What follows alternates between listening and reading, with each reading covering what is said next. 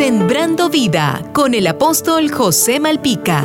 Muchos sostienen que lo contrario al amor es el odio, pero yo digo que lo contrario al amor es la apatía. Cuando una persona no le da amor a alguien, lo que realmente está manifestando es falta de interés. Un apático es uno que tiene falta de emociones, falta de interés, pasivo, sin motivaciones, falto de continuidad y de cuidado. ¿Usted se imagina a un deportista apático? Por ejemplo, ver a un Messi o a un Ronaldo apáticos, o ver a un Miguel Cabrera o José Altuve apáticos. Un jugador apático no lo quiere nadie en ningún lado. Un apático nunca va a ninguna parte. Imagínese un matrimonio apático, sin emociones, sin planes, sin proyectos de vida. El principio de la destrucción de un matrimonio es la apatía de uno o de ambos cónyuges. Un hogar donde reina la apatía es sin brillo, opaco, pesado y difícil de sobrellevar. El apático se caracteriza porque no hay cuido ni celo no me refiero al celo enfermizo ni diabólico,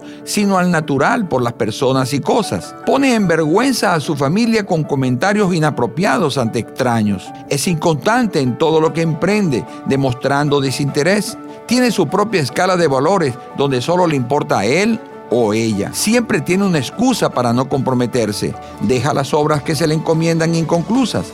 La apatía es un espíritu terrible, por lo tanto, al detectarlo, hay que cambiar de actitud y buscar ayuda cristiana. Cuando alguien dice mi hogar cayó en la rutina, lo que realmente está diciendo es que la apatía se adueñó de la relación. Entrégale tu corazón a Jesús y tu vida será abundante en todo lo que hagas y nunca serás apático. Jesús te dice, no te dejaré ni te desampararé. Sembrando vida con el apóstol José Malpica.